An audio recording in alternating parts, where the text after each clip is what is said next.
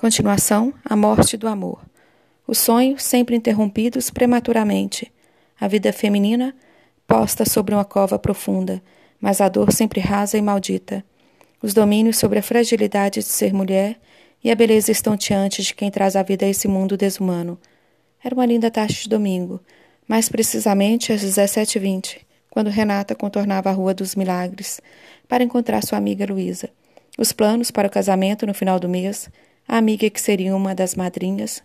As fotos estavam sendo organizadas para aquela semana. O vestido branco e rendado, os sonhos finalmente alcançados. O namoro na juventude, os pais que não aceitavam sua união, o apartamento pequeno, adquirido com tanto empenho. Os amigos enviavam presentes antes do tempo. Todos ajudavam um pouquinho. A barriga já começava a crescer. Já estava ficando tarde. Lembrou de buscar a coroa que havia encomendado na sua tia Rúbia.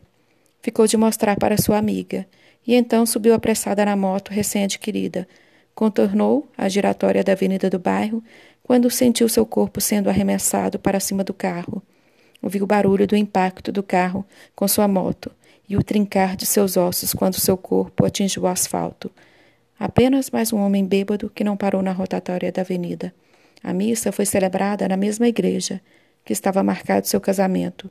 As mesmas flores escolhidas para o grande dia agora ornamentava seu caixão. Na sua lápide, a mensagem dizia: Aqui jaz uma rainha e uma futura princesa que não teve tempo de vir a esse mundo. Que Deus acolha em seu seio duas flores que não tiveram tempo para desabrochar. Em liberdade. Apaixonou enlouquecidamente. Tinha apenas 14 anos. Moravam na mesma rua. Ele trabalhava de ajudante de pedreiro. Ana Beatriz sempre esperava depois do final da tarde o seu encontro. Vinha sempre sujo e cansado. Lhe dava um beijo e despedia com palavras amorosas. Nos finais de semana saíam para caminhar na praça. Depois comiam um sanduíche e bebiam um refrigerante. O pedido de casamento veio no dia de seu aniversário de 15 anos. As lágrimas caíram de felicidades e depois caíram novamente, quando ele acertou dois tiros na sua coluna, deixando paraplégica para o resto da vida. Ele nunca aceitou seu pedido de separação.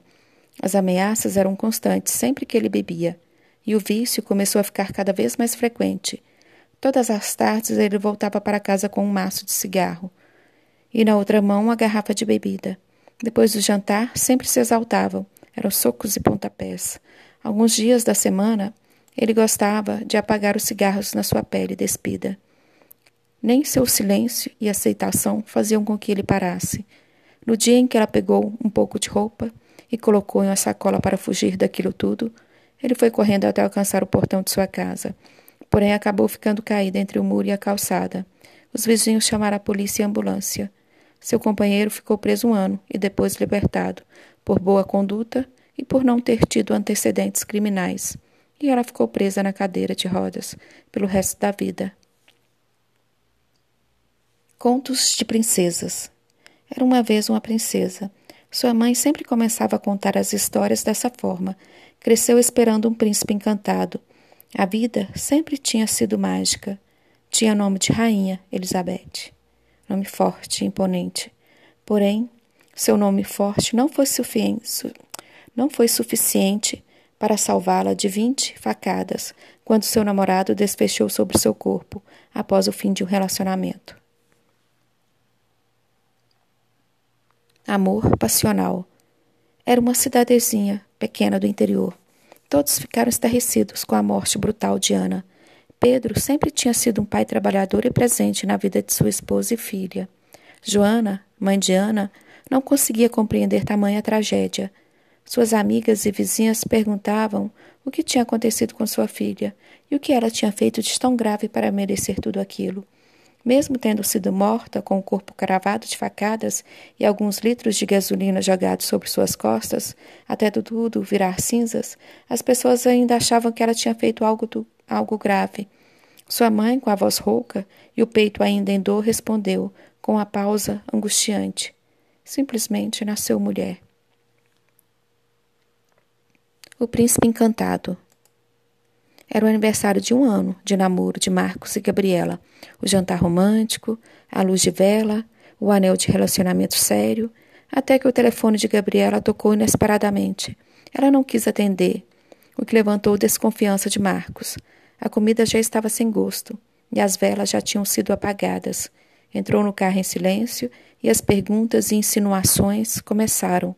No percurso de volta para sua casa, Marcos tomou um caminho diferente. A rua não tinha saída, com poucas casas que mais pareciam abandonadas. Pediu calmamente para a companheira descer do carro. Em prantos, Gabriela suplicava para ele parar com aquilo. Apenas sentiu um chute no abdômen e depois pisadas sobre seu corpo. E mais chutes foram desferidos. Ainda em prantos, Gabriela tentou se levantar depois que ele havia cessado os golpes. E com a voz doce e delicada, ele perguntou se ela gostaria de ir para o hospital ou a delegacia.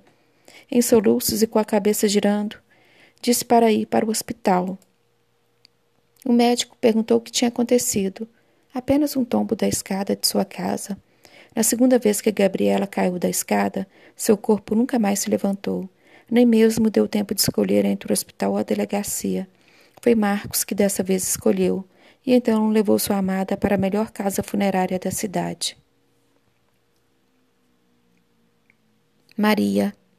Maria tinha feito cinco queixas contra o marido na delegacia, o mesmo número de tiros que levou no corpo depois de tanto apelo. Domingo. Fabiana almoçou no domingo com sua mãe num pequeno barraco alugado. Estava feliz. No trajeto de volta para sua casa, foi arrastada pelo carro do ex-namorado, até perder a consciência.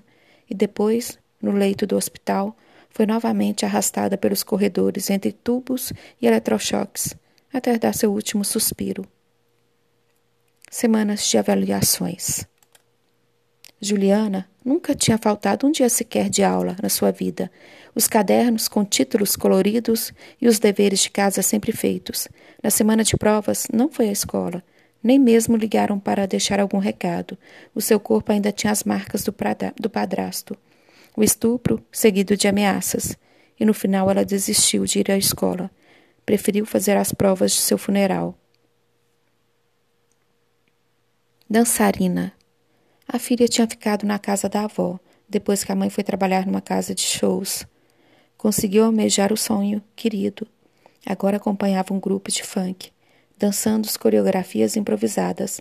Ligava toda semana para saber como estava a pequena Mariana, o sonho de trazer a filha para a cidade grande já estava quase pronto. O noivo estava sendo maravilhoso e os preparativos para o casamento quase finalizados. Uma semana antes da cerimônia, Luana revelou seu passado de dançarina de casas noturnas. Foi estrangulada ali mesmo, no terreiro da casa. O noivo saiu correndo da cena do crime, bateu o carro em um poste. Sua reputação foi mantida e de Luana revirada. Seu passado foi contestado, divulgado nas redes sociais. Mesmo depois de morta, continuava a ser assassinada numa sociedade fraterna e cristã. Foi crucificada em vários noticiários, apedrejada em cada comentário. E Mariana cresceu sem saber a verdade de sua mãe, apenas mais uma princesa nas estatísticas de uma sociedade imaculada. Em memória. Sua vida foi arrancada sobre chutes e pontapés. O filho ficou olhando para o rosto da mãe enquanto a viatura descia a ladeira do morro, negra, pobre e analfabeta. Ficou cinco dias em coma, isquemia cerebral, provocada por traumatismo crânio-encefálico, causado por espancamento e desprezo. Os sonhos foram entregues ao Instituto Médico Legal de sua cidade. Causas do crime. Nasceu mulher, negra, pobre e analfabeta. Motivos: torpe e desqualificado de qualquer natureza racional.